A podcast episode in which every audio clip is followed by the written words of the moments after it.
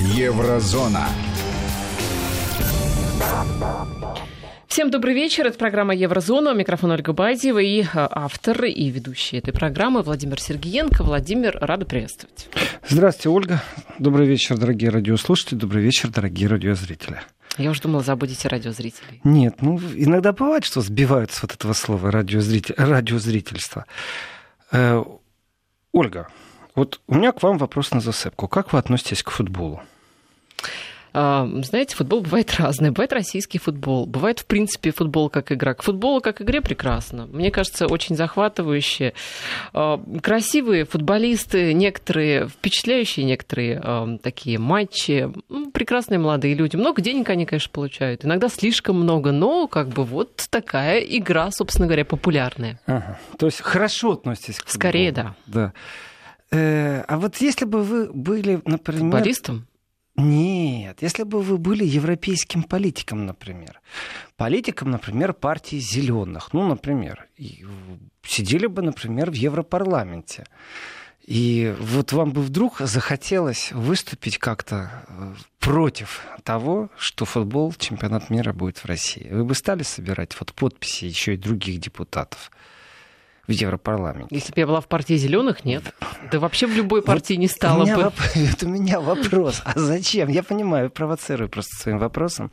И я понимаю, что иногда так Во-первых, хочется поздно навредить. уже. Вот поздно. Похватились. Не поздно, ну, Ольга, как не поздно? не поздно. Истерию устроить, мы знаем, вон истерия вокруг Скрипаля показала, как это все быстро. У нас твиттерное время. Что значит поздно? Я понимаю, что очень многие планировали заранее, покупали билеты на самолеты, на стадионы заранее.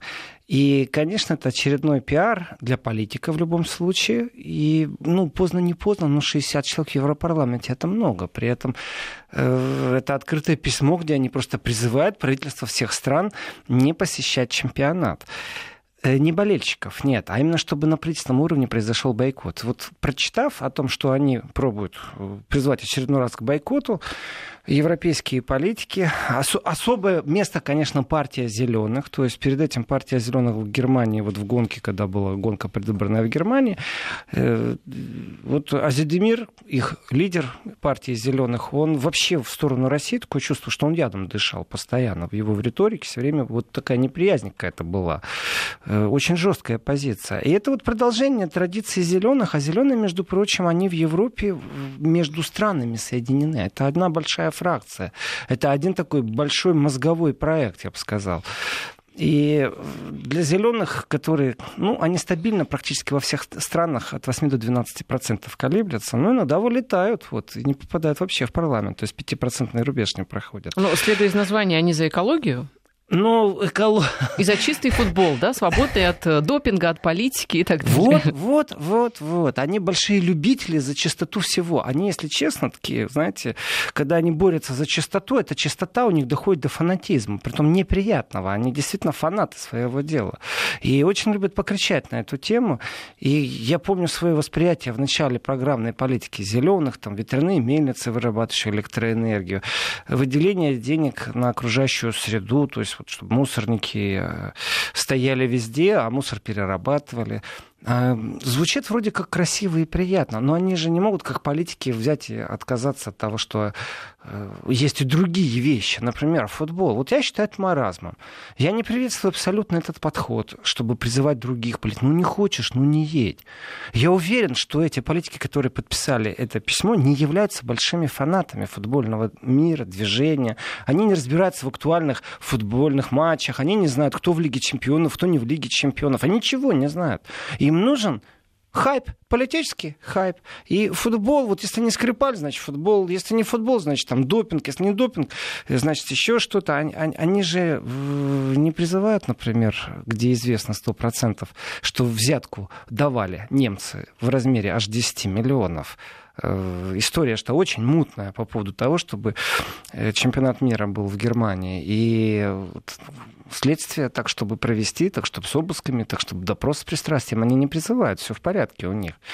А вот с Россией у них не любовь случилась, притом это не любовь ярко выраженная.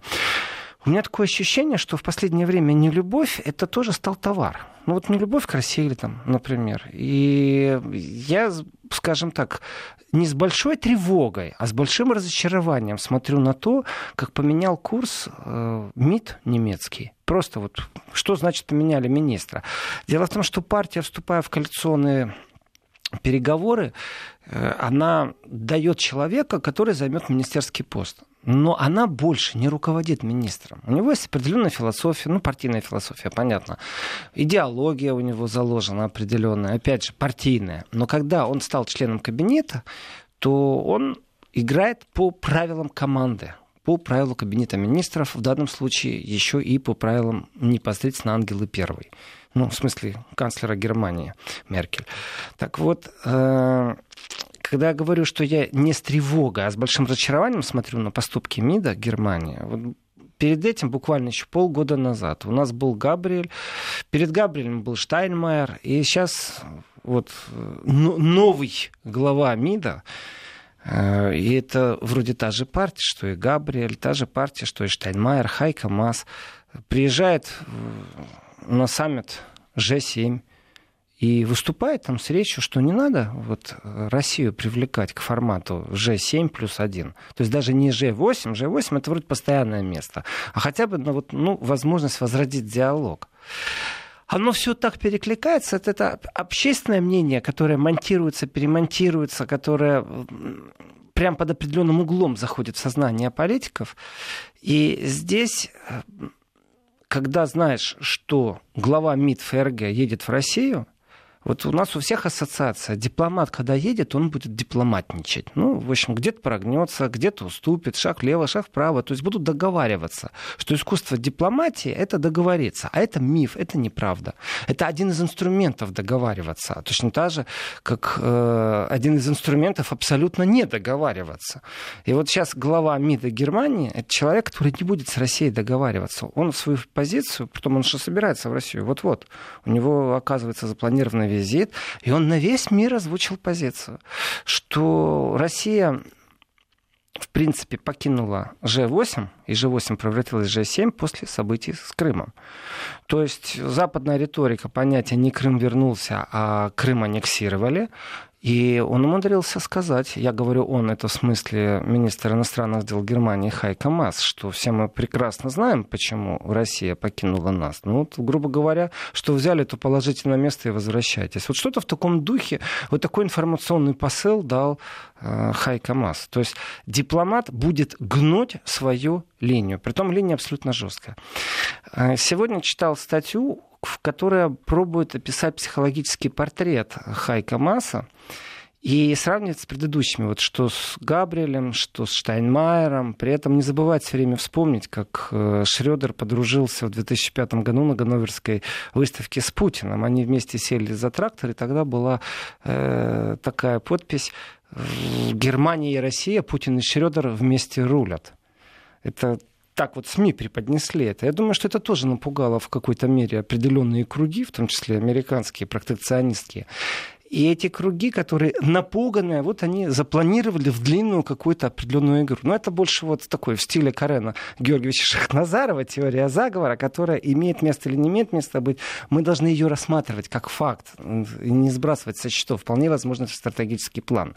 А вот что касается актуальной ситуации, после того, как не я даже попробовал разобраться с психологией масс, вдруг всплывает такой буек, на котором написано, а у него нет комплекса неполноценности немца по отношению к русскому. И вот здесь, Ольга, я действительно задумался, дорогие радиослушатели, а вы представляете, что на полном серьезе обсуждается комплекс неполноценности немцев перед русскими из-за Второй мировой войны.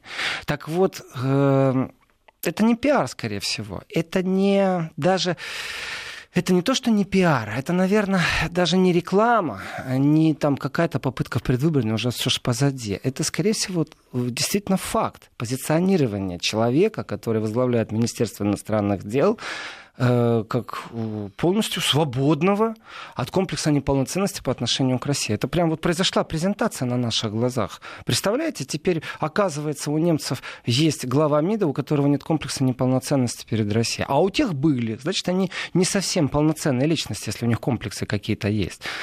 И вот он свободный от этого, поэтому он и будет разговаривать с, с Россией по-другому. Ну, я не очень склонен именно к этому анализу, то есть я прочитал и озвучил э, то, что прочитал, но я не очень склонен доверять вот такой э, психологическому портрету, такой картине, Э, насчет министра иностранных дел. Все-таки он лоббирует интересы своего государства. И здесь нельзя подходить вот личность, не личность, какой у него психологический рез, если у него комплекс. А это особенности для того, как с ним вести диалог, может быть. Но ведь он в преддверии, везде, где только смог, он уже озвучил свою позицию. Притом она все время повторяется. Очень жесткая, не про... вообще не гибкая, не прогибающаяся. Там нет вообще никакого зазора для действия. То есть вот я сейчас вижу сплошные ультиматумы. И единственный не ультиматум – это попытка разделить Северный поток э, с политикой. И, конечно, украинская дипломатия может считать большой победой, что заговорили о Северном потоке в политическом контексте хоть немного. Ну, правда.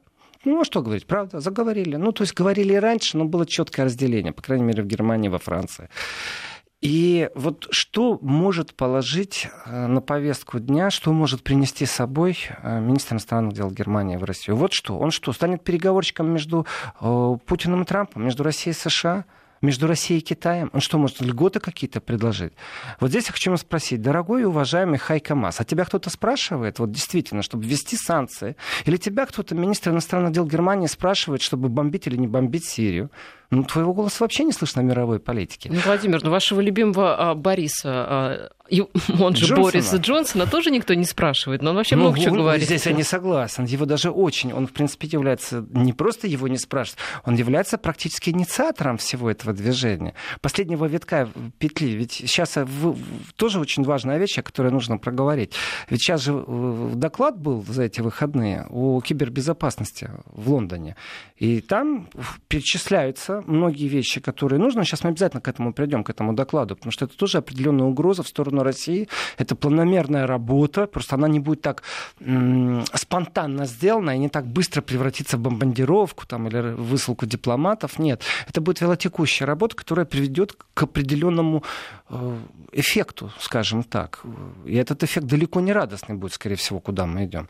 Так вот, я возвращаюсь к министру иностранных дел Германии Хайка Масу, который на заседании G7 сказал, что вот Россия, мы все знаем, почему нас покинула, и вернуться она может только, если она этот вопрос исправит.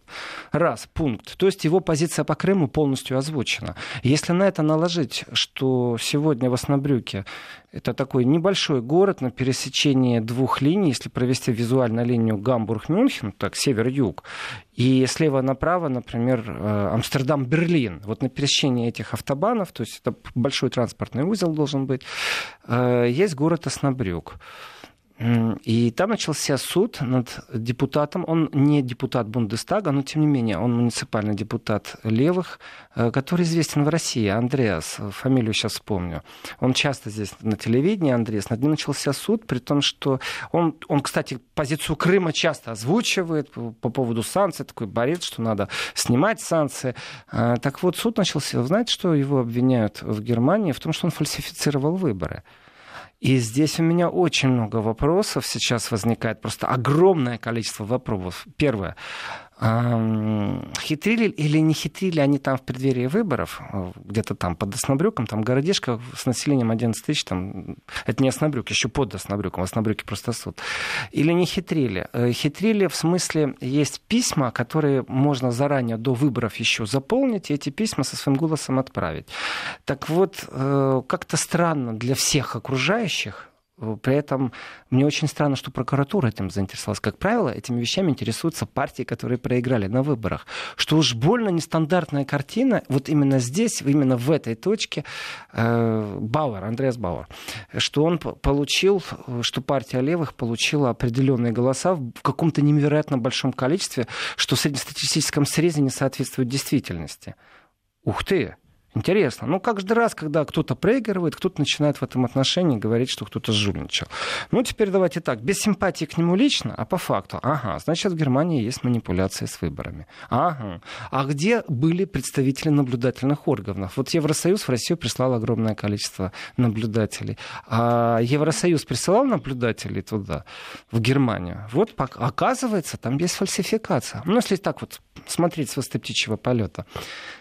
Второй вопрос. Э, дело в том, что действительно отменили выборы, потому что э, претензия звучала так, что люди не понимали хорошо немецкий язык, им давали конверт вот этого удаленного голосования, а потом помогали заполнить его.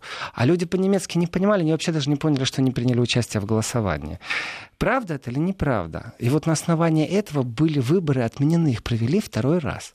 И второй раз вот такая вот штука получается. Опять левые приходят к власти в этом удивительно маленьком городишке, где-то там э, под Оснобрюком. Э, очень странно. Ну, второй раз выборы уже доказательство того, что первый раз, ладно, манипулируют, ну, значит, уже все вышли на баррикады, все общественные деятели, все, кто в конкуренции был. И, конечно, я не знаю, как относиться к ситуации, вот попробовать дистанцироваться. Должен я рассматривать версию, что его за его политическую деятельность э, просто стали репрессировать? В прямом смысле слова. Или не должен я это рассматривать? Как версию? Это теория заговора или это наши дни сегодняшние? Вот человек под... У него суд сегодня. И он ярко выраженно все время такой пророссийский был. Если были повторные выборы, для меня доказательство, что все честно было. Потому что первые выборы, ну хорошо, но вторые-то уж точно сработало. Конечно, это политический инструмент. Конечно, есть определенная предвзятость. Но я честно скажу, я рад, что это дело дошло до суда. Потому что решение суда, ну, его можно оспаривать раз, во второй раз, так можно и до ЕСПЧ дойти. А, то есть возможность оспаривать в суде и искать правду, она пусть и длится пару лет, но она придет, это правда. И тогда можно смело говорить, вы знаете, никаких манипуляций не было, а вот теперь, дорогие товарищи, я хочу сделать депутатский запрос и начнется раскрутка в другую сторону. А может быть, за этим всем спрятаны действительно репрессивные меры. А может быть, у нас 2018 э, год на дворе, а Германия, э, вот э, тех, кто особо усиленно лоббирует интересы России прям так беспредельно. Притом он их лоббирует, кстати, на территории России. Он не является депутатом такого высокого полета. Он приятный человек, с ним пересекался пару раз. Абсолютно адекватный, нормальный человек. Но вот он смотрит на мир такими глазами. Вот он считает, что Крым российский, что санкции надо снять. Он не стесняется об этом сказать. Это его иное политическое мнение, на которое он имеет право. А теперь нужно все, что нужно сделать, это запрос э, в разведку в Германии, который обязательно депутаты сделают. Э, а как там насчет слежки? А следите вы за депутатом или нет? Потому что примеры вот за Мудровым, это он был депутат э, социалистической партии еще той, ну, той ГДРовской, когда еще ГДР было, потом перешел в другой Бундестаг, а за ним следили, хотя не имели права.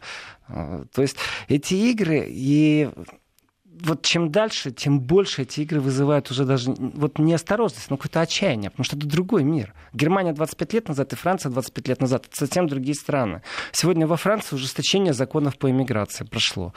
Э, вроде бы ничего страшного. Ну, подумаешь, там не 120 дней, а 90 дней. Ну, подумаешь на апелляцию, если тебе не дали э, право оседлости э, во Франции. Ну, тоже сократили сроки на подачу. Но дело в том, что беженцы, вот, вот при всем при том, опять же, без объективности, а по факту, ведь зачастую у них денег нет на то, чтобы оспаривать суд или не оспаривать, и чтобы найти бесплатного адвоката, чтобы этот адвокат оказался не плута, не мошенник, э, чтобы он тебе не рассказывал сказки, а то я вам все сделаю, денег дайте. Знаете, таких адвокатов сколько? Э, и Закон, кстати, критикует во Франции организации, которые вот занимаются таким, знаете, человеческим, гуманным сопровождением э, беженцев. Тоже вопрос еще тот. Но я вернусь к своему любимому Хайка Масу. Значит, э, вот ужесточил он риторику в преддверии визита России. Что у него есть на других весах? По Сирии четко. Позиция Россия плохая. При том, что, кстати, вот эти вот в Европарламенте зеленые, которые начали призывать и собирать э, подписи, они собрали, призывали там открытое письмо по поводу бойкота э, чемпионата мира в России. Там тоже стандартное перечисление всего. Бомбардировка гостиниц, школ России в Алеппо. Вот, вот, вот, понимаете, вот такая вот большая вот проблема у Европарламента, это бомбардировка школ именно России. А другие вещи не озвучиваются. То есть там вот есть города, союзники, э, немецкие союзники, не российские. Куда там бомбы падают, сколько мирного населения. Ни слова погибло, ни слова об этом. Я вот тоже на выходных пробовал найти информацию. Я нашел информацию о том, вот, э, то, что в Сирии э, мальчика этого нашли, который принимал участие в съемках. За печеньки. За еду. Да, нет, за печеньки, абсолютно правильно, при том, что это очень печально и очень грустно. Это, это, это катастрофа. Представляете, вот, вот представляете, мы должны за еду сняться в кино ну, почему нет? Может, это кино призывает к чему-то хорошему. Нет, ну, но если мама говорит, какая. что ты поешь только завтра, то... Ну... ну, вообще, для меня это звучит очень жестко, это трагично, если это так, что ты не будешь сегодня есть. И я пошел, это, в общем, хлестко достаточно. И с точки зрения пропаганды хлестко, и с точки зрения вообще жизни, правды жизни. Это, это безумно все э, тяжело. Это, мы живем в мире, где вот дети за паёк, э, а потом смотрите, как он, их используют, как этот материал использовался. Так вот, слова нету. Давайте разберем разберемся, давайте комиссию составим, а давайте попробуем э, там разобраться наших журналистов и сказать, нету, тишина тишина. То есть вот эфирное время сколько уделяется этому э, процессу, что вот нашли, давайте подумаем, а может это действительно фейк. Нет. Озвучка есть. Я не могу сказать, что это тайна за семью печатями. Нет, конечно, это не тайна. Ну вот, кстати, а, ВОН заявляет только что буквально, что эксперты ОЗХО собираются еще раз, по крайней мере, рассматривают возможность новой поездки в Сирийскую Думу. Может быть, они что-то там хотят собрать, что не собрали?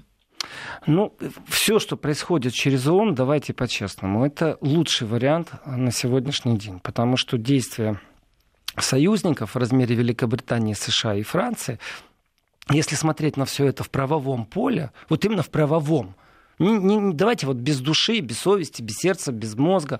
Вот выключим все, что у нас есть, а будем только подходить как юристы, э, без человеческого ресурса.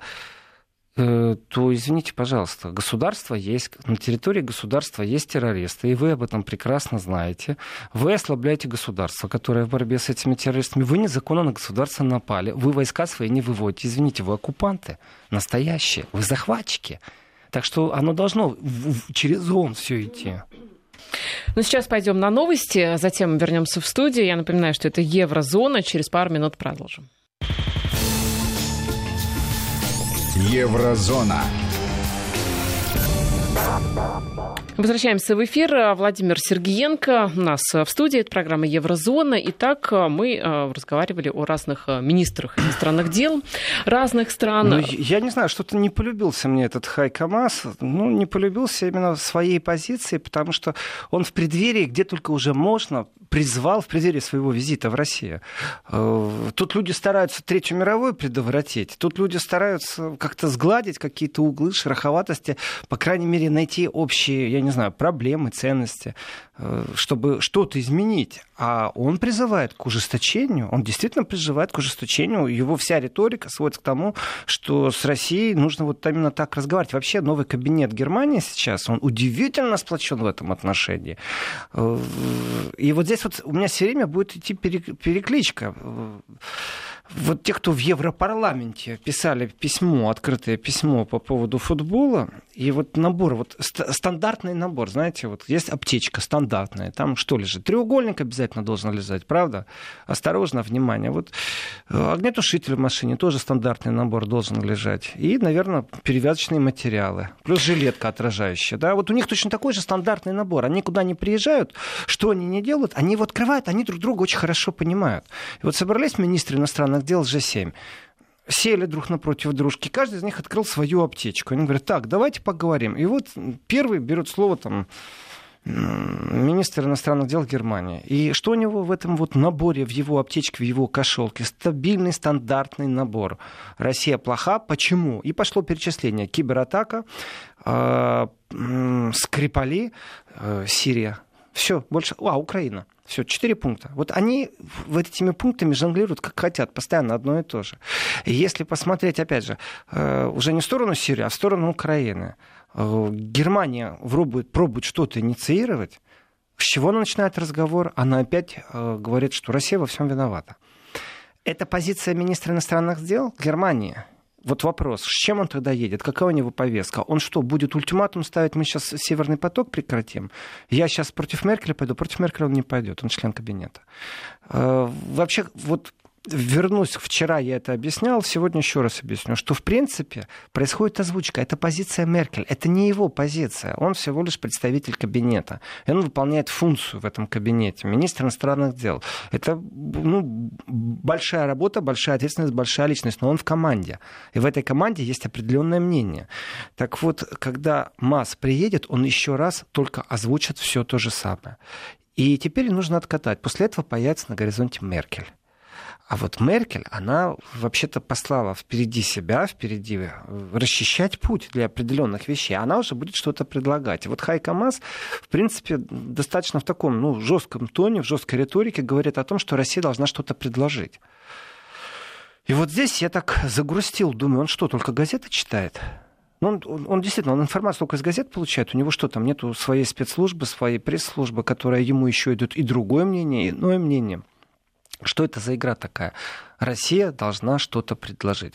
То есть, э, если ты все время критикуешь, если ты на G7 говоришь, что вот э, Россия не в семерке, и вернется тогда, когда закроем тот вопрос, почему она не в семерке, то есть по Крыму, то тогда Россия должна тебе что принести на блюдечке? Вот вопрос простой. Э, давайте мы действительно передумаем, пересмотрим, вот будем считать, что у нас не было процесса с Крымом никакого, и мы теперь готовы ждать, что же нам скажет Германия. А Германия после этого что может предложить? Вот что он может предложить?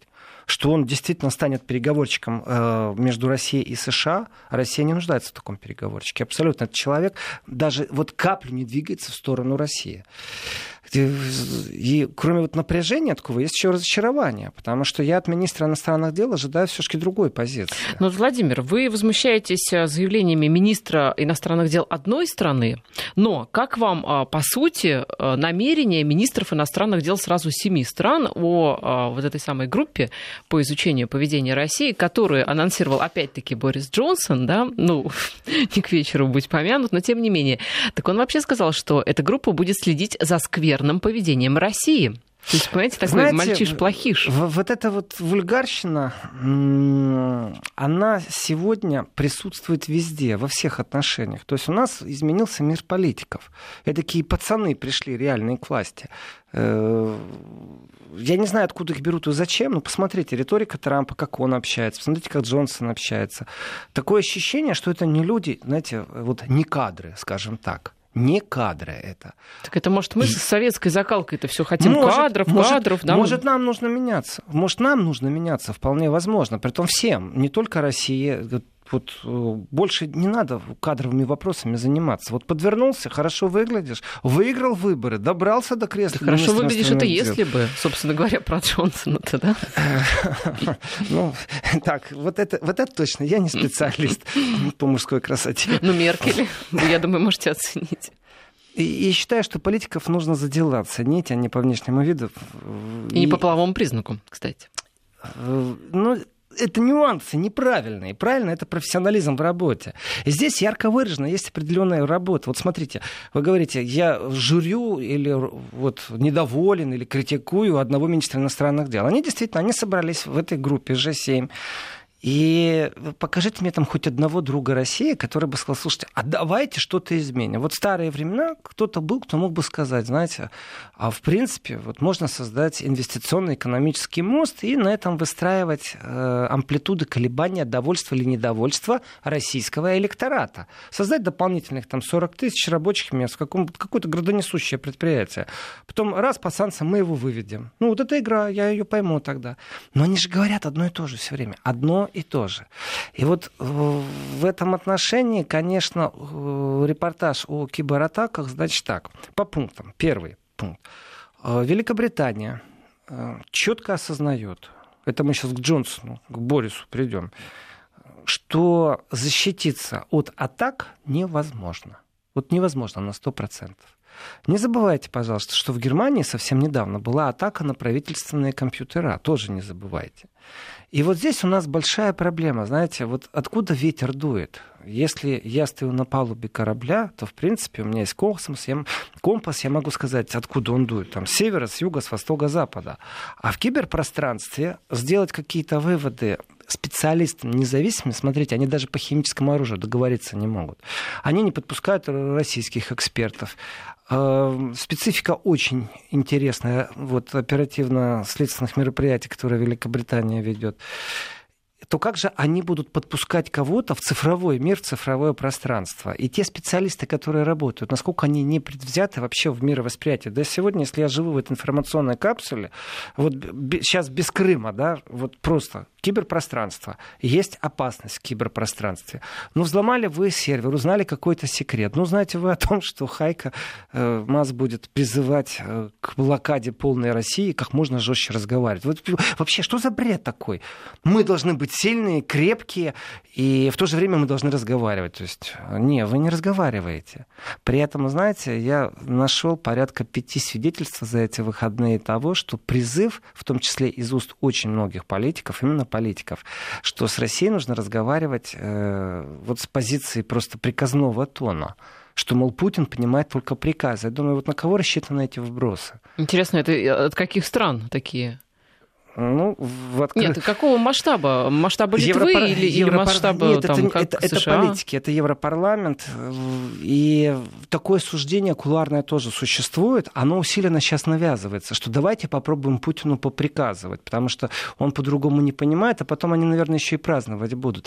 Здесь я даже не знаю, какое спокойствие и выдержку должен иметь там российский МИД, но в данном случае заранее, априорно, то, что они озвучивают, и в том числе и киберпространство, где не будет специалистов, где одна буква, которая будет ярко выражена кириллица, это как визитка Ярош, это как анекдот. То есть мы будем говорить о том, что это слух идет оттуда, что это где-то преступная группа на территории России. Э, тот, кто видел фотографии армии, прям профессионалов, в Китае, которые занимаются киберпространством, ведь в Китае идет очень сильная фильтрация многих вещей. Э, у них свой Google, свой поиск. И не так просто там вот взять, так, знаете, так по мировому пространству походить, погулять, э, пиратскую копию скачать, через зеркала обойти что-то. У них этого нет. Им это не нужно. Им хватает информации, в которой они живут, развиваются и строят свое экономическое благополучие. И если вдруг они бы захотели через такой большой-большой кабель, который где-нибудь по дну океана связывает Америку и Азию, где интернет, вот присоединиться, там, я не знаю, какие технологии уже есть. У меня вопрос, вот наличие каких знаков в киберпространстве будет доказывать, что это Китай? Там два иероглифа китайских или какой-то акцент специфический. Так вот, в, в этом отчете по безопасности киберпространства говорится, что невозможно первое защититься – невозможно. Второе, что невозможно э, вычислить до конца со стопроцентной уверенностью, откуда исходит киберудар. У нас такое время, что киберпространство, кибертеррористы как-то прям плодятся как на дрожжах.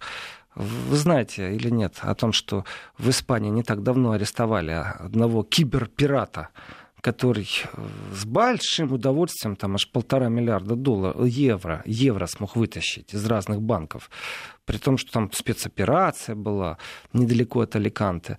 И, в принципе, вроде он на поверхности, один человек. В принципе, принцип у него был очень простой.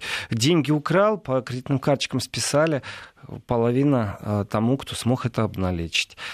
Э, это киберпиратство настоящее. Кстати, между прочим, э, русскоговорящее но он идет точно по уголовной статье. Он э, банки грабил. При том, как он сказал, как писали тогда газеты, не уделяют должного внимания, что это уголовщина простая. Вы знаете, победители на Олимпиадах математических, которые в будущем увлекаются э, вот всякими взломами, сегодня там как подружке телефон взломать. Э, вот посмотрите на наше будущее, если их вовремя не направить в правильное русло, это тоже пираты, киберпираты будут. Опасность всегда есть. Человек слаб в этом отношении, искушение заработать денег вот нечестным путем. Все-таки суды во всем мире работают, и уголовников хватает еще на этой планете. Но киберпираты либо новый Павел Дуров. А, может быть и так. И, может быть и так. Погода. Погода. И Хорошо.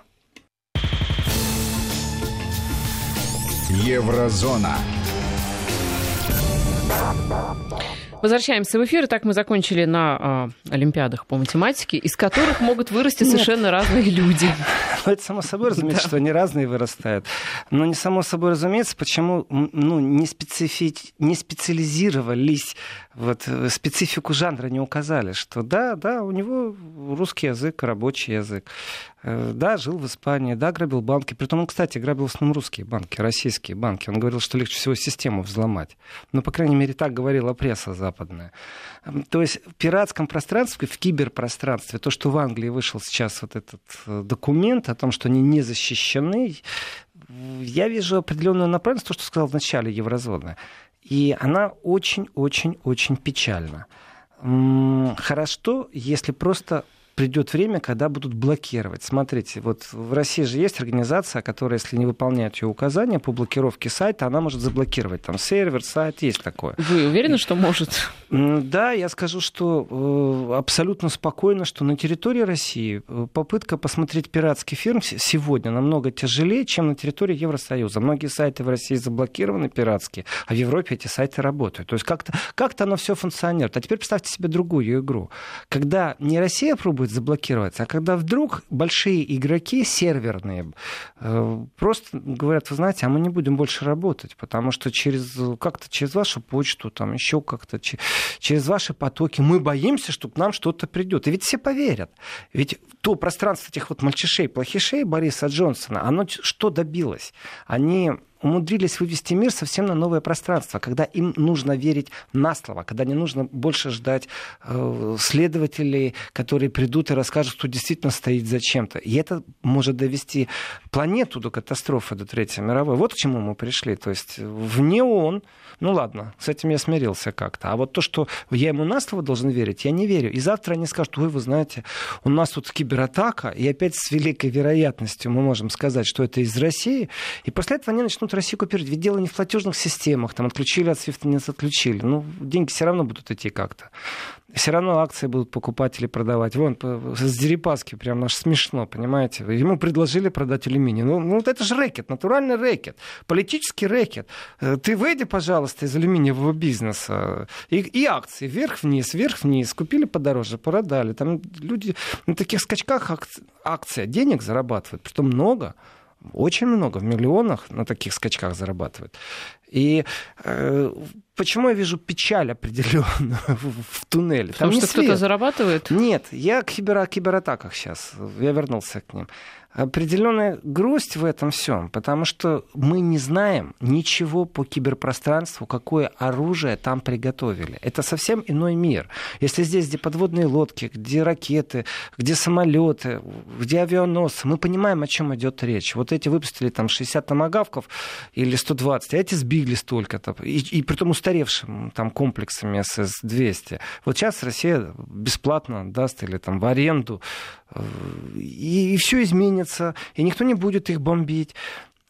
А в киберпространстве мы не знаем, в каком планете, мы, вот простые обыватели, мы не знаем. А они нас все время разогревают. Вот то, что я слышу от Бориса Джонсона, вот, вот представьте себе, что то, что он говорит про кибератаки, или все, что выходит из Великобритании в инфопространство и связано с кибератаками, точно так же где-то произойдет по аналогии Сирии бомбардировка чего-то. Вот они подготовили общественное мнение, а потом они взяли и воплотили свой сценарий.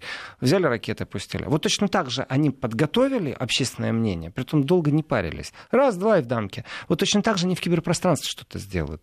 Но ведь э, на прошлой неделе, по-моему, в общем, открыто было заявлено, что Великобритания ожидает кибератак на какие-то там важные сайты, может быть, даже правительственные, э, которые подготовила Россия. То есть вот, инфополе-то ну, создано уже. Я уже жду не дождусь, когда Великобритания пока покажет того российского крота, то есть предателя российских интересов, э, кто им сливает всю информацию, который, ну вот Штирлиц только на территории России и действующий сегодня, который сливает в Великобритании информацию, потому что логика, что никто кроме русских это сделать не мог, конечно, это не разговор.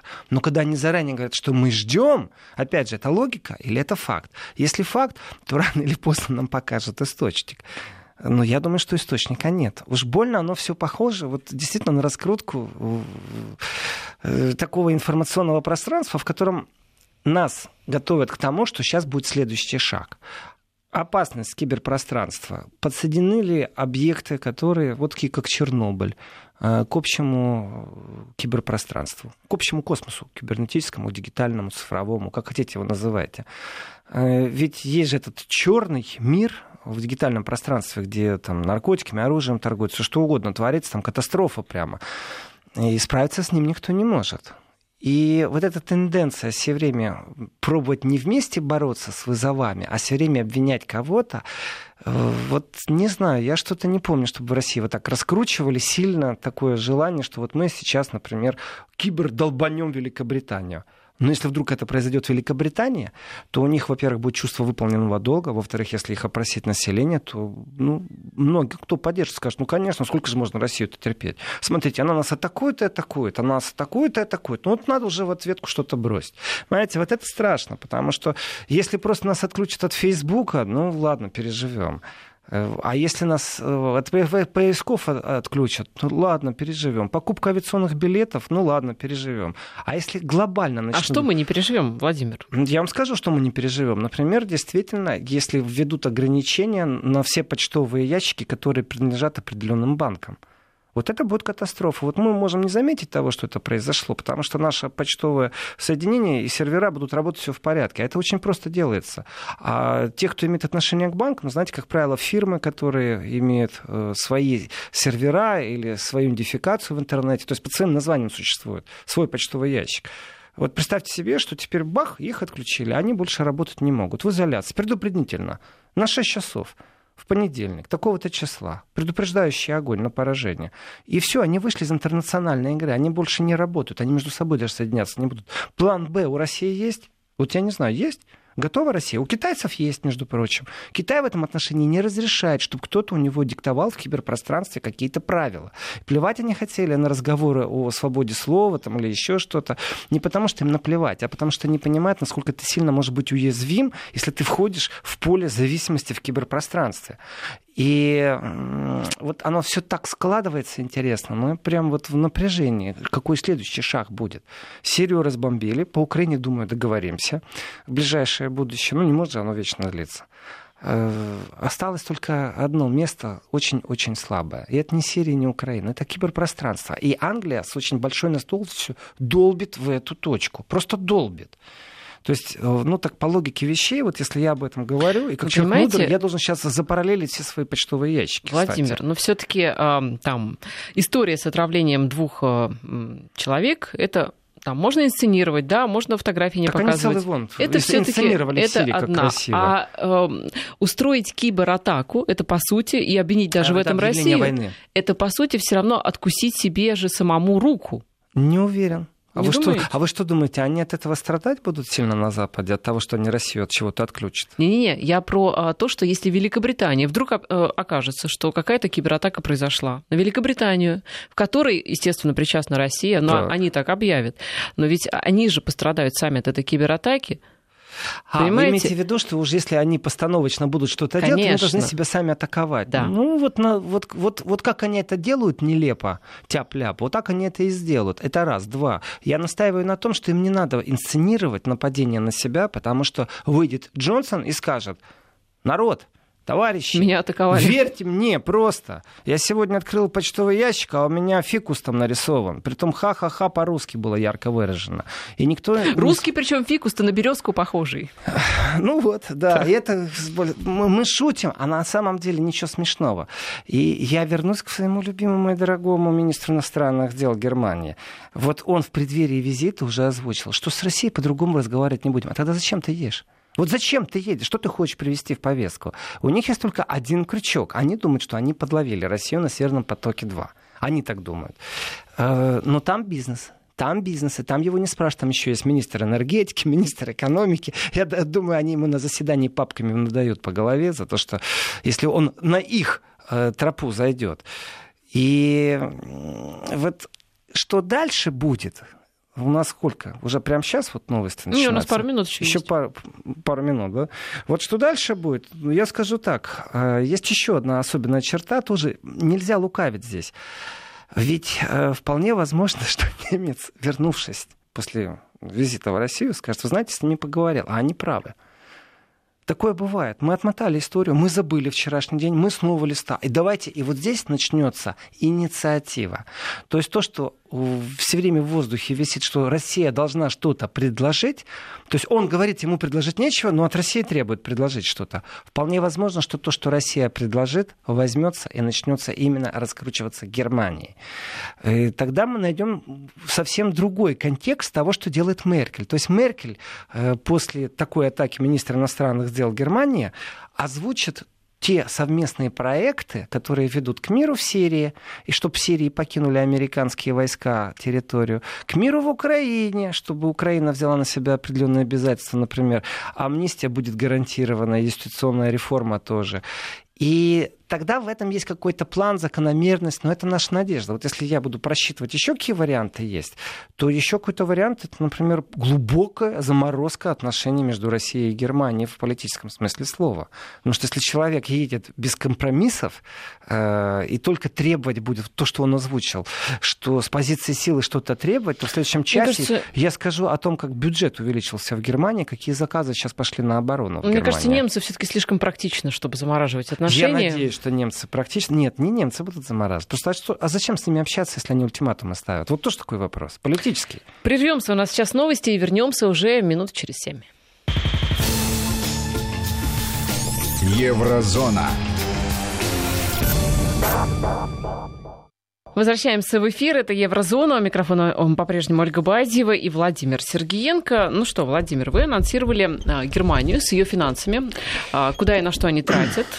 Я анонсировал, да, не сегодня, уже пару дней как прошло, я говорил о том, что мы в ожидании застыли, ведь э, то, что Трамп требует увеличения до 2% инвестиций в оборону э, составную всех стран НАТО, вот оно сейчас будет воплощаться. И у нас уже есть информация, что, где, когда и сколько. Э, уже известно количество контрактов, каждый из которых больше 25 миллионов евро. Уже больше 18 контрактов известно. И здесь является очень интересным моментом, что, например, Германия рассматривает возможность не производить, а взять в лизинг израильские беспилотники. И там сумма полтора миллиарда. То есть в лизинг. Это совсем новое что-то. А чем плох лизинг? Ну, не хотят они производить. Военной промышленности, ну, во-первых, я с большим скептицизмом смотрю на все, когда кто-то вооружается. Здесь все плохо. Не тратьте деньги на вооружение, особенно они на Западе. С точки зрения военного лизинга, э, очень странная позиция. Германия, как правило, сама разрабатывает, страна достаточно технологически сильна, у нее есть все. И если бы разговор шел, ну вот, грубо говоря, вот так уж простите, так между нами я скажу, ну говорили бы там о 50 миллионах, да и ладно, тогда лучше лизинг заплатить. Но когда разговор идет э, о том, что кто-то берет аж на 10 лет, Вау, скажу я, 10 лет это большой срок для лизинга. То есть э, дешевле купить, в смысле дешевле самим разработать? Сумма полтора миллиарда, за эти деньги можно разработать самому все что угодно. Это огромные деньги, и прямо сейчас у Германии нет вот прям такой острой необходимости э, увеличить э, парк беспилотников. Ну, извините, я не верю. Конечно, молодцы, лоббисты из Израиля. Может, такая помощь Израилю, да? Ну, Израильскому народу? Комплимент. Да. Еще, еще раз комплимент комплимент всем, кто занимается лоббированием в данном случае со стороны Израиля. Им Понимаете, вот Украина просит, просит денег, хоть на что-нибудь уже, у Евросоюза, да, у Америки, а вот, вот Израиль, пожалуйста. В смысле сейчас? Я не понял, что Израиль, пожалуйста. Ну Взял ну, вот Израиль деньги, получил? Ну, вот ему, ну, пожалуйста, он будет э, отдавать беспилотники в лизинг деньги. Э, Прекрасно же. Пока это рассматривается, пока это не введено. Эти контракты не все известны. Сейчас известно, что ну, вот, э, в Германии все вот эти тяжелые большие транспортные самолеты, они все на приколе. Они все, никто, никто не летает вообще. Вот вообще известна проблема с, вообще с самолетами, с боевыми самолетами в Германии. И как по мне, пусть она и остается проблемой, пусть они не летают. Там, я как-то рассказывал уже в одной еврозоне о том, что в, Амер... в Германии э, есть самолеты, которые только днем могут летать. Знаете почему? Почему? Подсветка не работает на панели. На полном серьезе. Этот доклад... Э, с фонариком, может? Ну, Каски прикольно. есть такие, знаете, шахтерские. Ну да, прикольно, да. Пилот в самолете с такой каской, каской сверху фонарик шахтерский. И стюардессы такие ходят. А, Не, военных самолетов. Это же можно, понимаете, смотри, как подать. Если подать как вот такое, а, как это, а, шоу игровое, ну почему нет? Здесь не шоу, здесь есть и тенденции, и опасности. В принципе, если Германия берет в лизинг, Давайте рассуждать. Значит, сама создавать не будет в ближайшее время. Молодцы лоббисты из Израиля, конечно. А, но точно так же не из Израиля скажут, а почему вы взяли у них, а почему у них лучше или хуже. Если Германия не разрабатывает сама оружие, уже этому радоваться нужно. Вот честно говорю. Я против любого вооружения на территории Германии. А, я именно вот отношусь к тем, кто критикует Германию за то, что она продает оружие. То есть вы здесь вот э, к партии зеленых присоединяетесь, хоть в этом вопросе? Нет, я, я к партии зеленых категорически э, не присоединяюсь, потому что они стали радикальны. Когда партия становится радикальной и глохнет, то эта партия не является больше для меня какой-то вот такой, знаете, э, приятной, которой можно симпатизировать. Нет. И партия зеленых давным-давно стала, вот, знаете, на рельсы бескомпромиссности в борьбе за некоторые вещи. И когда их слушаешь, их риторику по внешней политике, э, вы знаете, вот такое ощущение, что они самые опасные будут, а вот эти всякие хайка-массы, они как раз нормальные по сравнению с ними. То есть вообще вот очень очень жесткая риторика, как-то не странно. Я всегда думал, что зеленые, ну, люди в ассоциации... На такая, самом знаете, деле не зеленые, а белые и пушистые, да? Ну да, но сильно изменилась их риторика, их поведение. Они стали нетерпимы и очень радикальны. Эта тенденция существует в партии зеленых, и не только в германской партии зеленых. И еще раз, зеленые же, они между собой очень-очень связаны. Вот социалисты, силы левых, они не так сильно связаны между собой. Националисты связаны между собой, но сильнее всех вот, вот эти переплетения, это зеленые. И их влияние в Европарламенте преуменьшать нельзя. Но они очень радикальны, и они недружественно настроены по отношению к России. А у нас такое время, знаете, что вот нужно лоббировать дружбу на любом уровне, экономическом, политическом, культурном. Возвращаюсь э, к лизингу. Э, вот 18 контрактов Кроме того, что самолеты транспортные, то есть там модификацию флота будут делать. Сейчас очень сильно задуматься о... о... Все еще не раскрывается. И не раскроется в ближайшее время, потому что, чтобы произвести закупку, Министерство обороны подготовило сейчас пока проект по закупке, потому как оно деньги будет тратить, но бюджет-то еще Меркель не утверждала. А пока бюджет Меркель не утверждала, это вот работа Министерства обороны, которая является ну, абсолютно нормальной, прагматичной вот в рамках всего. И там можно посмотреть, на что они выделяют э, средства. У нас такие проблемы в Европе, вы себе представить не можете. Знаете, есть несколько потоков беженцев, оказывается. В том числе, например, вы знаете, что есть поток беженцев из России в Европу, оказывается. А вас это удивляет? Нет, не удивляет. Меня удивило количество. Задержано аж 500 человек. Ну, по сравнению с теми миллионами, которые просочились, 500 человек ни о чем. Они просачиваются через не очень... Это те, кто живет в России уже долго, например, сирийцы ну, долго считается с точки зрения беженцев два года. И вот они пробуют выстроить маршрут, перебегают там, где граница имеет дыры, где-то в районе Латвии, в районе Польши. То есть у них есть их маршруты. Э, и эти маршруты рассматривались и обсуждались как раз в контексте усиления закона против, я бы сказал так, против беженцев, который вот во Франции принят. Возвращаясь к теме э, вооружения Германии. Германия выделив 35 дополнительных миллиардов на вооружение, если это пройдет сейчас бюджет. Но я думаю, это будет ступенчатый процесс, не сразу так раз, два, и вот Трампа желание будет воплощено. Э, Германия, смотрите, Франция и Германия, тандем. Вначале Макрон едет э, во Францию, ну, в США. Потом туда же приедет Меркель. То есть э, все они созваниваются с Путиным в преддверии какая-то вот идет процесс договоренности друг друга, консультации, все это хорошо, все это замечательно. И один из аргументов, один из инструментов в этом разговоре будет, когда Меркель скажет, вы знаете, а мы в бюджете вот собираемся там повысить, ну, не сразу на 2%, ну, вот мы подходим уже к полтора процентам, у нас будет вооружение, мы бюджет закрепляем, чтобы ей сказали, хорошая девочка Ангела, замечательная девочка, выполняешь поручение большого старшего брата из океана. Ну, вот что-то в таком духе. Макрон. Э, Ольга, а вы знаете, что, кстати, вот так между нами тоже, э, что Макрон везет в подарок Трампу? Что же? Бутылку что... вина французского, я нет? Нет, холодно, холодно. Прям вот совсем холодно? Совсем холодно.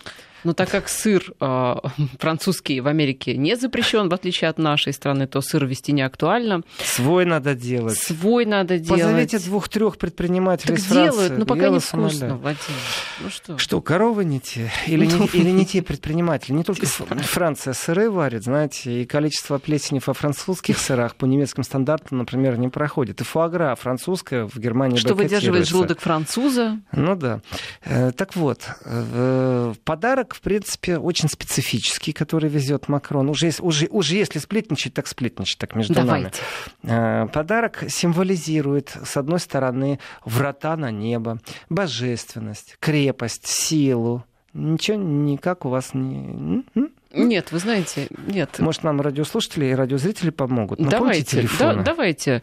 А, у нас же есть э, смс-портал 5533, а Вайбер и WhatsApp, который, в принципе, вы знаете, но еще раз напомню, плюс 7 903 170 63 63. Ну, давайте честно играть. Интернетом не пользуемся, потому что а, это очень легко будет, да, и, ну, неинтересно на самом деле. Вы попробуйте так отгадать, что может французский президент привести в подарок ну, он везет. американскому. Везет, не, не да, везет, уже, уже везет. Информация уже просочилась. Ну, подсказки, Владимир, подсказки. Ну, я уже сказал. Ну, давайте еще раз озвучим. Подсказки очень простые. Смотрите, у разных э, народностей, э, в принципе, это считалось и дверью в небо, и святостью, и осью мира, и крепостью духа. Это, так скажу, такой очень интересный э, подарок, который он везет, вот с точки зрения символизма, то, что он везет. Но пока наши радиослушатели будут гадать, шлите, шлите, шлите нам сообщения, сообщение, я скажу другую вещь. Известно, что Трамп ему подарит. Вот здесь вообще уникальная ситуация.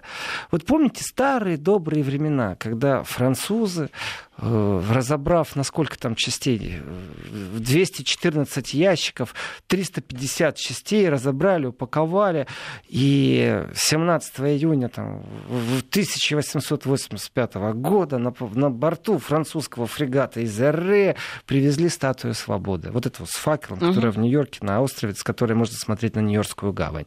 Вот это был подарок, вот это я понимаю, там сколько споров было, денег не хватало. Вы знаете, что деньги собирали на эту статую, что американцы, что французы, потому что они дарили к столетию э, декларации же американской, и вдруг выяснилось, что денег нет. И тогда театры деньги собирали, лотереи устраивали, пожертвования были. Они не могли денег собрать, но собрали деньги и такой замечательный подарок привезли. Для тех, кто не был в Париже, в Париже тоже стоит только маленькая статуя свободы. Так что французы подарили когда-то такой огромный большой подарок, чисто вот как настоящие э, французы. Ни сыр, ни молоко. И сейчас Трамп будет Макрону дарить в такой рамке кусочек ткани из стула, э, из обивки стула, которая в овальном кабинете. Вот так вот. Это вы ответ уже озвучиваете? Нет, это я говорю, что Трамп подарит. А, Трамп. Да. Так. Обивки стула, между прочим, подарит. Вот представьте тоже, какой символизм. Вообще это почему-то 12 стульев мне напомнило, знаете. Это вот та самая обивка.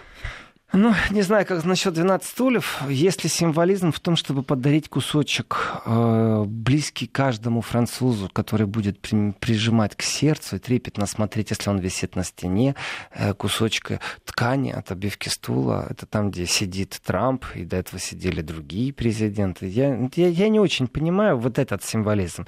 Но я очень хорошо понимаю, э, что везет э, Макрон. Так, начинается. Вот я, я, читаю, я читаю египетский обелиск в подарок, замечательно. Есть очень веселые комментаторы, которые говорят, что нижняя белье Деголя будет привезено ну, а в что подарок же вы, трусы Трампу. Деголя, давайте так сразу и озвучим. А, вот. А, Нет, почему? Есть еще варианты тоже очень а, про фумигаторы электрические, про а, есть А, где же тут был такой еще забавный вариант, а, тоже что-то из разряда Деголя, ну, в общем, найду, прочитаю. Но на самом деле, мне кажется, большинство-то отгадали. Владимир. Ну, или знали. Дело в том, или что знали, или знали тех, да. кто утром радио слушали, тех, кто, тех, кто с вестями, те уже знали э, и утром. Он везет с собой дуб, саженец дуба. Вот начинается, Виагру нам пишут, везет Макрон э, президенту США в подарок. Молодцы, шутники. Ну, врата, в, врата в небо для кого-то, знаете. А, ну да, ну да. Кстати, в сфере, в сфере скандалов э, Трампа и того, что там ФБР и ЦРУ... Я думаю, ему что-то наоборот надо, да, типа Брома. Врат... Я понимаю ассоциативный ряд о том, кто подумал, что это врата в рай. Да, вы знаете, дуб интересный саженец, э, интересный символ, пусть он цветет. Но я вернусь сейчас к обсуждению другой темы. Меркель, конечно же, на повестку э, приведет и привезет и скажет информационно о том, что они будут обсуждать, конечно же, через парламент, через бюджет. У них есть большинство, поэтому оно пройдет. Сколько денег, насколько увеличивается э, инвестиция в вооруженные силы Германии. И вот здесь на Германию смотреть как на Германию неправильно, потому что если у Германии нет транспортных самолетов, она их может нанять. Взять в лизинг беспилотники, в конце концов. Но вот то, что Германия будет сейчас усиливать и ремонтировать, это нужно смотреть в глобальном большом натовском проекте. Э, не будет Германия делать то, чего ей не хватает. Она будет делать то, чего не хватает НАТО. И даже еще не существующей европейской армии. Не хватает понтонных мостов, значит будут понтонные мосты. Не хватает леопардов, которые нужно убрать с границы с Россией. В 150 километрах стоят танки «Леопарда» немецкие от города Санкт-Петербург. Нечего им делать там. А, вот. И вот она это привезет Трампу. Что она еще Трампу привезет? И что она будет у него просить? Или как она будет с ним договариваться? Она говорит, и она скажет, вы знаете, а мы не сможем 2% дать ВВП на вооружение, потому что нам, скорее всего, придется перевернуть рычаг и помогать собственным предприятиям, которые попадают под что? под российские санкции. И вот здесь вот, что Макрон, что Меркель, как это ни странно, являются лоббистами интересов России. Э, ну, сказка быстро сказывается, а санкции не быстро будут сниматься. То есть это процесс такой, э, длительный. И они сегодня поговорят, послезавтра задумаются. И третий вариант, э, самый нехороший для России, о том, что Трамп скажет, хорошо, мы больше не будем политику протекционизма исповедовать, мы договоримся с Европой и действительно вернемся в хорошие, добрые, старые времена, когда мы думали, что сделаем единое экономическое пространство, но с одним условием. Дальше он выставит ряд условий, которые будут относиться к России. Тут Трамп имеет большой зазор для игры, а также вытащит пару кроликов из цилиндра, которые будут называться ок, э, дорогие товарищи, окей, Ангела Первая, я готов уступить в, вот в борьбе по автопрому немецкому. Он может это сказать, действительно. Но я не уступлю по алюминию, потому что мне Дерипаски не нравится. Вот и все. Потому что наши ракетеры попросили отнять у него по-политически. Ну, это, это же ракетерство, настоящее рейдерство, настоящее ракетерство политическое. И э, в том списке, который еще контракты сейчас немецкое правительство, Министерство обороны подготовило, кроме истребителей, кроме транспортных самолетов, кроме кораблей, которые стоят на приколе, э, есть еще много-много чего. И вот здесь вот сразу вопрос – а в ближайшее время зачем Германии беспилотники? Вот в ближайшее время. Я очень-очень хочу, чтобы эти беспилотники применяли на территории Украины и мониторили эти беспилотники украинские войска. А, с другой стороны, пусть это делает, если не Россия, хоть китайцы, мне все равно. Ну тогда будет мера. Вот если здесь они начнут продавливать совместно этот проект, а очень много что говорит о том, что сейчас это будет из руин снова всплывет, и как Феникс возродится, разговор по Минским договоренностям. Может, они примут какую-то модификацию иную, может, частично что-то произойдет. Но в этом отношении тогда я только за. И лизинги они будут. Израильские ли они? Мне все равно. Главное, чтобы мир был. То есть вы считаете, что Германия готова тратить деньги на соблюдение каких-то договоренностей на Украине? Германия заинтересована, смотрите, в Германии плюс бюджет был, Ольга, аж 100 э, э, миллионов евро. Это деньги, которые нужно куда-то всунуть. И почему бы их не всунуть в инвестиционные проекты? Вы знаете, а, германский бизнес очень-очень идет в преддверии вообще всей политической машины. Они инвестируют и не забывают столбы за собой. И им глубоко наплевать в этот момент на Грецию. В этот момент нет дружного строя Евросоюза. И об этом все прекрасно все знают. И любой лишний евро, который есть у Германии, куда он будет направляться. И вот здесь вот должна быть борьба. Если вы посмотрите на эту борьбу, то Украина, кстати, ее проигрывает. Экономика Украины, она же уничтожена практически, она разрушена. Там нет ничего в этой экономике, никакой составной. И в ближайшее время вот выклянчивать деньги это одно. Ну, много раз говорили, зачем сейчас еще раз повторять о том, как вот этот механизм выклянчивания денег под что-нибудь. А с другой стороны, инвестиционные проекты, которые могут соединить, давайте сейчас поговорим еще и о шелковом пути. Все очень просто. Шелковый путь, вот где-то он там начался, далеко на востоке, и через какие страны он будет идти, и как он будет идти. Это опасность, опять же, для Трампа. И здесь у Трампа вот торг, его бизнес-подход, его капиталистический взгляд, вот он капиталюга такой, настоящий капиталюга, который вот эту игру э, из бизнеса, из рычагов, в которые он прекрасно знает, где и как, с какими конгрессменами нужно договариваться, он принес в политику. И, кстати, его язык понятен очень многим игрокам на бирже, язык Трампа. И то, как прыгает биржа, э, и не первый раз уже прыгает, я думаю, мы еще станем свидетелями того, как и этот процесс ФБР возьмет под контроль, потому что уж больно э, странно меняется поведение. Ну, действительно, это же не ветер, это же политика. Ну, давайте хотя бы как-то там на год, на два думать вперед. Вот. Я хочу вот от Германии сейчас немного отойти, но прежде я еще раз вернусь к тому, что говорил в первом часе. Это то, что на территории Германии в Эснабрюке начался суд над человеком, который в России известен, над Андреасом Мауэром. Это политик из партии Делинки, левые, по обвинению в фальсификации. И я не могу сказать, что это ну никак не связано с его вот политическим восприятием мира, с его общественной деятельностью, потому что он очень-очень-очень пророссийский. Совсем. Вот. Его лозунги, они в мейнстриме не воспринимаются. Его здесь знают как представителя Германии, а там его даже очень-очень хорошо купируют, и СМИ о нем вот сейчас вот, может, и заговорят. Это будет дополнительный пиар для его мыслей, для его разговоров. Но сам факт того, что этот суд начался, это ну, тревожный знак. И тоже забегать вперед не будем и не будем говорить, э, это вот по всей стране началось или только вот у него такие неприятности. Потому что если мы вошли в информационное поле, в котором уже, давайте так, генеральный секретарь сказал, что у нас холодная война, только чуть-чуть отличается. Теперь у нас так много игроков, например, в Сирии, а раньше такого не было. Было два игрока. Вот вам СССР, а вот вам США. А теперь в Сирии, посмотрите, вот вам Иран, вот вам Турция, вот вам Россия, вот вам еще и США. Приехали на дележку пирога с французами и англичанами. Израиль забыли еще. Да, кстати, абсолютно правильное замечание. Еще и Израиль. И в этом отношении э, и, игра продолжается. Игра большая и нехорошая. Так что Андреасу Мауру я желаю хорошо откусаться от э, суда, и чтобы суд вынес приговор, чтобы он мог козырять им приговором, чтобы ему больше никто не ставил в претензию. Э, это такая тоже манера. Иногда можно пойти на самого себя в суд подать. Там не один он э, в суде, там пять человек на скамье, скажем так, подсудимых, которых обвиняют в фальсификации выборов фальсификации выборов на территории Германии. Кого-то обвиняют. И это я так с иронией сейчас, с подколкой в их адрес. Из, из пятерых на скамье подсудимых четыре политика, скажем, тоже так. Очень интересно. Какой-то вот Германия приобретает новое непонятное пространство.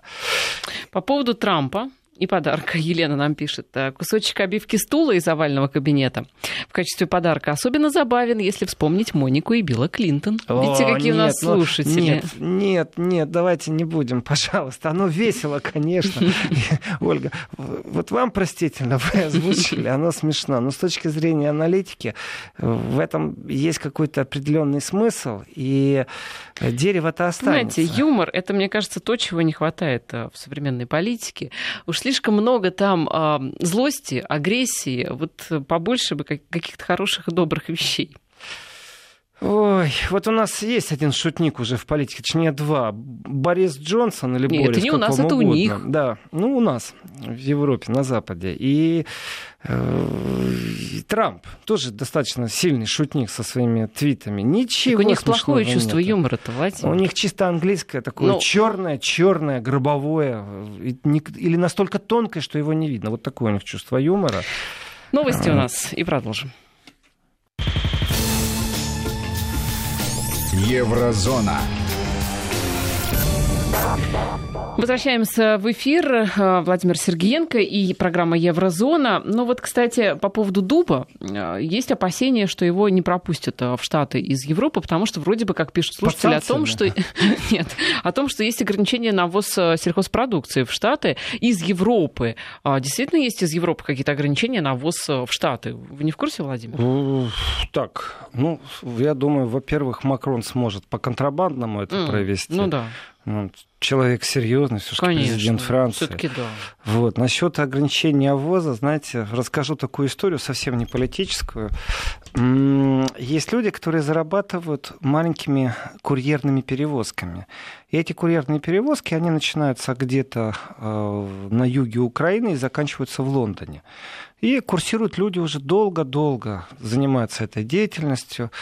Эм, они везут не так много людей в микроавтобусах, остальное все посылки. И вот эти посылки из Украины идут э, через э, Германию, через Польшу, в Лондон, в Испанию, в Мадрид в Грецию, ну, в Италию. То есть они действительно Украина? зарабатывают этим деньги. И точно так же они собирают там деньги, мелкие посылки тоже, и везут обратно. Так вот, логично, да, что из Европы люди, которые на заработках, передают в Украину деньги и вещи, как правило. Ну и мелочи, вкусности, понятно. Но в основном вещи и деньги. Это в этом направлении. Но что же из Украины передают семьи, друзья э, тем, кто на заработках в Европе? Ну что, логично. Сало, и вот рассказывает... Так Владимир... сало-то польское на Украине уже все стало. Да, ну нет, конечно.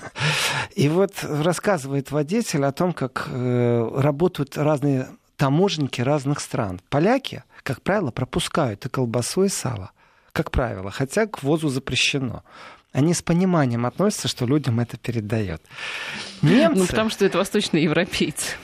Не понимаю. Немцы просто делают вид, что их это не парит, они ничего не видят. То есть поляки, не знают, что поляки с пониманием. А, вот. Немцы делают вид, что они не видят. И вот он рассказывал, как э, английские таможенники выбрасывали все это. Ну, вот запрещены продукты к перевозу. И он говорит, я стою, и у меня вот слезы в глазах, когда я вижу, как это, это еще так колоритно было рассказано на украинском языке, слезы в глазах слезы в очах. Он видит, как это сало, эти колбасы выкидывают. Почему? Потому что вот запрещены продукты. Есть... А потом бульдозером, да, это все вот э, ну, ну, такие картины знакомые, нет, да? не бульдозером эти вещи сжигаются. Есть камеры оперативного уничтожения на границах в большом количестве в Европе. Э, и да, конечно, уже контрабанда сала налажена. Давно. Я не знаю, что надо вести э, англичанину, да, и выбросить, не дать ему провести, чтобы у него были слезы на глазах. Вот что интересно. Или немцу тому же. Ну, с англичанами все очень просто. Они действительно плачут, когда их футбольная команда проигрывает. Это правда. Это да. Это да, так что там же, кстати, по поводу футбола, политиков и вот этих вот спекуляций, вы знаете, что они э, ну, пугают, пугают болельщиков, чтобы сюда не ехали. Люди в Англии переживают, их предупреждают. Что, что опасно, конечно. Да, что патриоти... патриотически настроенные русские могут и по шее надавать. То есть их действительно пугают этим. Я не знаю, как там с отказами по билетам, еще волны нет, наверное, какой-то. Но вот процесс у нас идет. А патриотически настроенные английские болельщики не могут надавать по шее кому угодно. Ну, Спрошу я. В Европе по, по поводу болельщиков существует база данных, и есть э, те, которые не имеют права вообще посещать стадионы, э, и их лица известны, знаете, их разыскивает полиция, а там вот точно так же, только они не имеют права посещать стадионы. Если он это сделает в Англии, он получит штраф, потому что ему это запрещено. Но в Европе на него нет такого запрета. И полиция просто стоит и говорит, мы тебя не пускаем. Вот, э, или могут на два часа задержать даже, кстати. Так вот здесь я тоже очень переживаю. А в данном контексте, в данном конфликте, э, как там английские полицейские передадут данные в России российским полицейским на особо опасных дебаширов футбольных фанатов, которые вот именно классика та жанра, которая воспета в, в кинематографе, где драка прежде всего. Выиграл, проиграл, но у нас еще есть и наш спорт. Э, вот здесь вот, если они между собой не взаимодействуют, потому что в Европе они всегда взаимодействуют. Это известно, потому что доводит до трагедии это все вещи. Но я вернусь к еде. Но вернусь сейчас уже к еде совсем в другом контексте, потому что э, только что, опять же, вернусь в Германии, только что Ангела I, канцлер Германии, действующий фрау Меркель, встречалась с Верховным комиссаром ООН по делам беженцев. Так вот, оказывается, существует дефицит Э, бюджетный дефицит в размере 650 миллионов долларов для сирийских беженцев, которые нужно внести во Всемирную продовольственную программу, которая при ООН, конечно же, до конца 2018 года.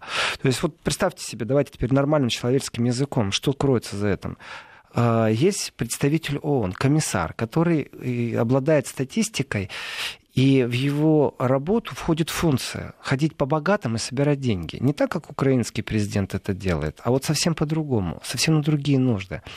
Это работа тяжелая. Он действительно ездит, э, а, а, обсуждает, выпрашивает эти деньги, организовывает. Это его работа, он этим занимается.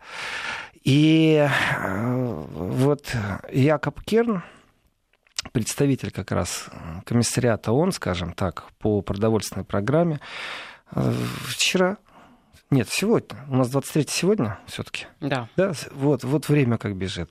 Сегодня уже встретился, обсудил. И дело в том, что еще 300 миллионов требуется для нужд почти, и вот здесь вот внимание, 5,6 миллионов сирийцев, бежавших в Ливан и Иорданию. Не только Европа приняла на себя удар э, по приему беженцев. Там есть еще и соседние страны. И Турция в том числе тоже является соседней страной. И Германия, э, как игрок, который может дать денег, там суммы неимоверные, заинтересована, вот здесь вот как это ни странно, в том, чтобы конфликт, здесь она лоббирует интересы интересы мира лоббирует Германия. Потому что финансовый груз э, по беженцам будет падать на самые богатые страны. А это и есть G7. И вот сколько бы там мой дорогой, любимый министр иностранных дел Хайка Мас, э, который э, требует жесткости политики к России, сказал бы я пару теплых его адрес, по-настоящему сказал, вот он в этом отношении может сесть за стол с другим министром, который ему скажет, во сколько обходится Германии э, процесс не мира в Сирии. И французы точно так же могут сесть. Они тоже несут такую большую финансовую ответственность. И ведь есть цифра, сколько на каждого беженца ежедневно нужно. То есть вот если он живет в Иордании или в Ливане, это примерно от 22 до 25 евро в день. Это процесс обеспечения его водой, питьем, врачами, между прочим, тоже в конце концов. И Дело в том, что у нас в ближайшее время, по предсказаниям, может повториться тот же самый кризис беженцев, когда начнут со всех дыр лезть, со всех поездов под всеми грузовиками, когда все эти банды начнут снова работать, потому что если кто-то начинает бомбить страну, то гражданское население, конечно же, ее покидает и убегает. И бомбили страну, между прочим, только что американцы. Это, опять же, очередная тема. Говорить об вот таком эдаком галопированном, знаете, сели, попьянствовали, из Будуна решили побомбить Сирию или как. Ну, других объяснений иногда нету. При том, что вот это, вы говорите, чувство юмора, вот чувство юмора при объявлении военных действий и так, оно неуместно. И вот э, я считаю, что это положительный момент, что Меркель встретилась с Верховным комиссаром ООН по делам беженцев, это Филиппа Гранди в Берлине, и подтвердила, между прочим, уже, что вот 10 тысяч они примут беженцев в рамках программы ЕС. А вообще-то квота выделена 50 тысяч, а там миллионы. То есть Германия принимает 10 тысяч, 50 тысяч э, ЕС должна принять, а вообще-то считается, что около 5,5 миллионов людей, беженцев сейчас, по сирийскому вопросу.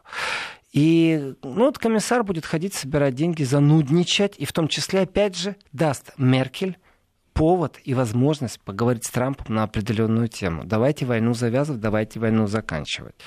Значит, э, есть такое понятие донор, и 24 апреля в Брюсселе будет двухдневная донорская конференция по Сирии это значит, что будут объяснять, кому и сколько и на какие нужды нужно выделить денег. А, потому что ближневосточный регион, общая масса беженцев, вдумайтесь в цифру, Ольга, 11 миллионов людей. Это, это, это цифра огромная, просто она э, сводит с ума.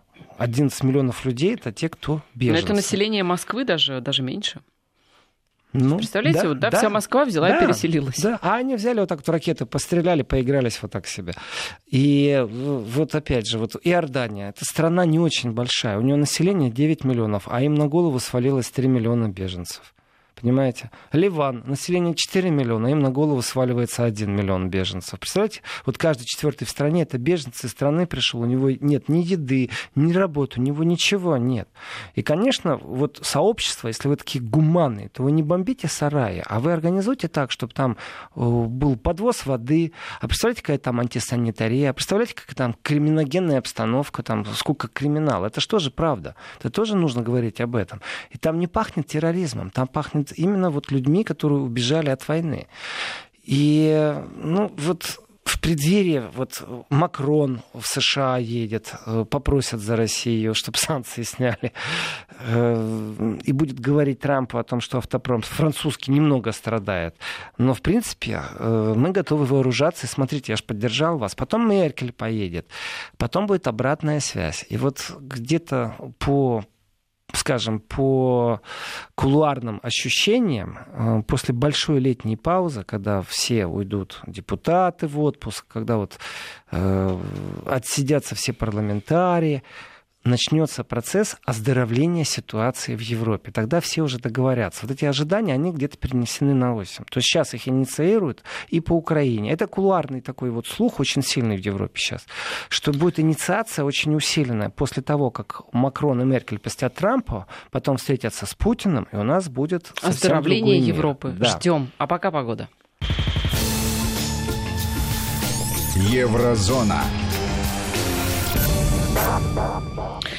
Возвращаемся в эфир. Вот, кстати, мы послушали новости погоды. Ну, а, пока ожидается она не весенняя, скажем так, и ураган, вот, который в Москве прошел, тоже, в общем, а, ну, не часто, слава богу, бывают такие погодные явления, хотя, в общем, год назад, да, весной, по-моему, прошлого года тоже был очень сильный а, ветер, сильный ураган, и тогда было много погибших, по-моему, 18 человек. И вот в этот раз тоже, к сожалению, не обошлось. В Москве девочка погибла, там, 13 лет, мусорный бак, крышка этого собака. Ужас один, да. искренне соболезнования. Да, да.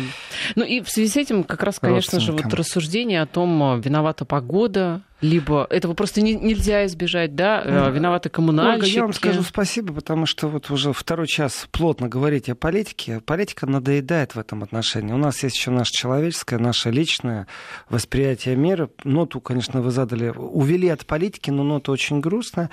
Я помню, как ураган пронесся в Берлине по Жандармаркт. Э, был open air, это центральная площадь Берлина, очень красивое архитектурное место. И там стулья были не привязаны, элементы сцены. И да, были точно так же, летали стулья просто не прикрепленные. Хотя было предупреждение, ураганное предупреждение было.